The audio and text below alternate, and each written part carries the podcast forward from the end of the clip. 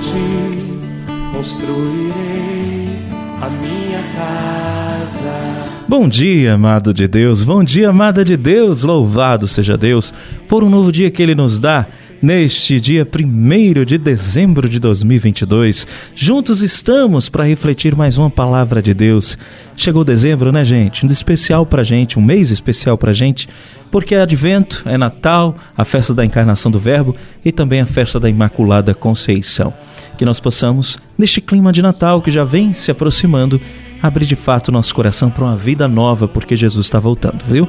Vamos refletir o evangelho de hoje? Vem comigo. Em nome do Pai, do Filho e do Espírito Santo. Amém. A reflexão do evangelho do dia. Paulo Brito.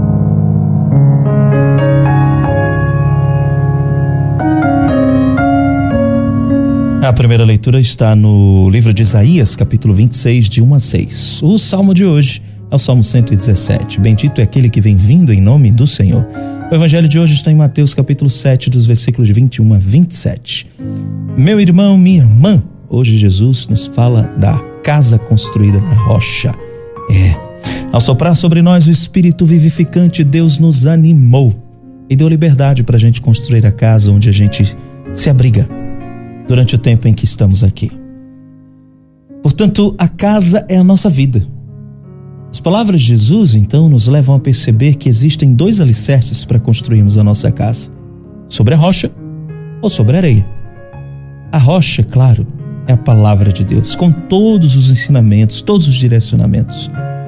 A areia é a ilusão dos ensinamentos do mundo. Sendo assim, minha gente, nós podemos já observar sobre quais fundamentos nós estamos passando os nossos dias. Muitas vezes a gente pensa que está construindo um futuro promissor, porque estamos estudando, trabalhando, ganhando dinheiro, enfim, aproveitando a vida. Isso é muito válido, claro. Mas a gente precisa olhar se tudo isso está dando sentido à nossa existência ou se nós estamos vivendo apenas uma ilusão. E na realidade, a nossa vida está cheio de senões.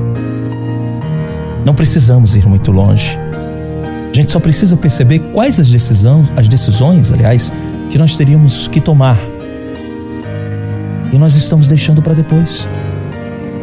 O perdão que precisamos dar e não damos, a oração que deixamos de fazer, a caridade que deixamos de realizar por comodismo e muitas outras coisinhas que vão nos deixando vulneráveis, fracos na fé.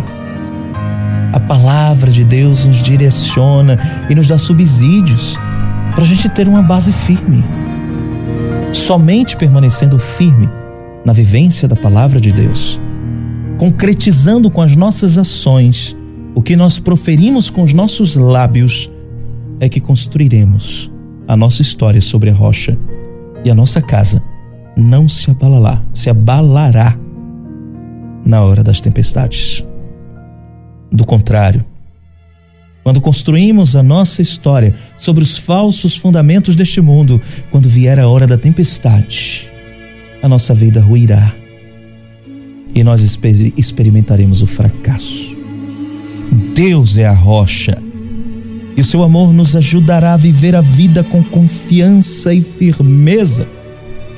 Por isso, as tempestades, os terremotos, os ventos não nos abalarão as dificuldades pelas quais passamos tornam-se momentos preciosos que nos provam se estamos realmente firmados sobre a rocha da palavra de Deus.